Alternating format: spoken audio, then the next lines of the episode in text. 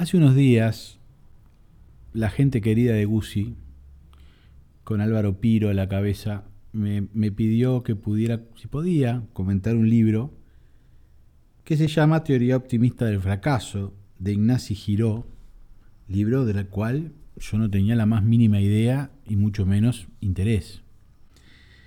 Pero viniendo de un amigo como Piro, que es un hombre tan generoso, con mucho gusto acepté la invitación a poder decir algo de este libro y en parte me sorprendió porque ya el título Teoría Optimista del Fracaso sonaría, uno le podría hacer pensar en un libro de autoayuda, sin embargo, cuando uno empieza a leer eh, al autor, que nació en Barcelona, pero vivió en varias partes del mundo, en Buenos Aires, en Madrid, en Ginebra, en París, en Barcelona, y descubre que es un licenciado en ciencias físicas, pero que además escribe, uno ya se asusta menos.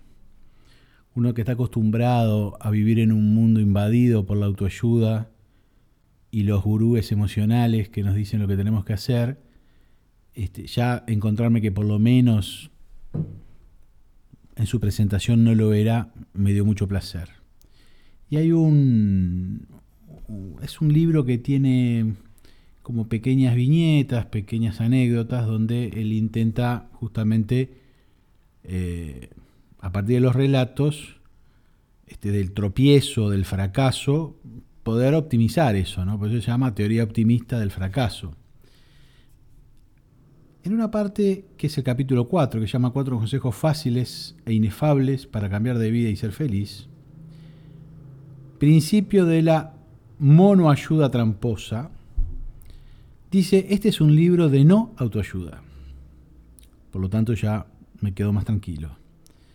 Yo personalmente, dice el autor, repito, Ignacy Giró, Estoy hasta los huevos de los artículos, pseudolibros, post, conferenciantes y videos en YouTube que proclaman apoteósicamente que nunca es tarde para cambiar tu vida de un tirón.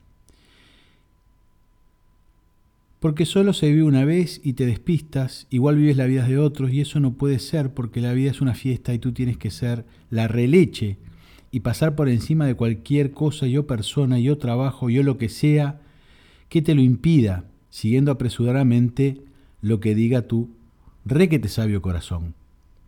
Interesante, interesante. Compartimos conceptos con Ignacy Giró en torno a el peligro que implica esta mm, cuestión egoísta, personal, superyoica de debes vivir tu vida como tú quieras, no deja de a veces de ser peligroso y sobre todo muy peligroso después los efectos que tienen en la propia persona que intenta hacerlo. Estoy harto, dice, de esa caca moda que corre por redes cibernéticas animando a la gente a que escuche sus verdaderos deseos, verdaderos lo pone entre comillas, obviamente, y cambie su vida en un plis plus. No solo hartura tengo, también miedo. Cualquier iluso inspirado, puede soñar una tontería y persiguiéndola, echar por tierra incontables cosas buenas, desde relaciones personales hasta carreras profesionales, incluso pisos, pisos resultones en el centro con calefacción y todo. Poca broma. La realidad, sospecho, es mucho más prosaica de lo que algunos PowerPoints sugieren, así lo escribe PowerPoints, para que los sueños no den buen consejos es prerequisito conocerse a uno mismo. Por lo general, nuestros sueños tienden a ser dibujos esbozados por egos sobrealimentados destinados a disfrazar carencias en lugar de activar virtudes. Si los taoístas, cuando dicen que se cumplan tus deseos, lo consideran una maldición, por algo será, ¿no? Maravilloso. Maravilloso compartir por lo menos el concepto, el libro igual tiende un poquito a la autoayuda, por lo menos a la autoayuda que él mismo se da y comparte desde su singularidad. Pero es muy interesante esto que dicen los taoístas, ¿no? Este, como una maldición, que se cumplan tus deseos, porque no necesariamente los deseos son buenos para el sujeto. Lo dijo Freud, lo dijo Lacan. Entonces, un libro, digamos, este, para poder leer en la playa, tratando de entender algo de lo que tiene que ver con el éxito o el fracaso personal, me parece que este libro de editorial Coan, Teoría Optimista del Fracaso, es un libro interesante porque pone las cosas en su lugar. No a los gurúes emocionales, no a los coach afectuosos que nos dicen lo que tenemos que hacer, porque el bien y el bienestar no van de la mano.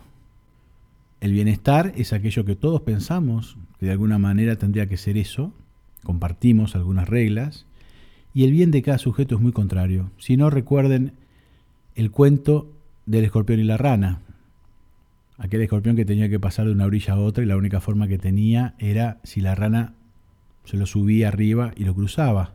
La rana por supuesto no quería, pero el escorpión muy insistente terminó convenciendo a la rana y los dos empezaron ese viaje de una orilla a otra, hasta que en la mitad del trayecto el escorpión pica a la rana y ambos mueren, empiezan a morir, uno porque no sabe nadar y el otro porque queda este, congelado o paralizado por el veneno.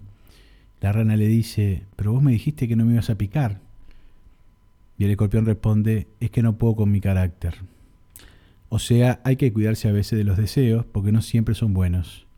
Por lo tanto, Teoría optimista del fracaso de Ignacio Giró, editorial Coan, es un libro dentro del público que tiene y, digamos, al, al nicho que se ofrece de lectores, no deja de ser un libro interesante.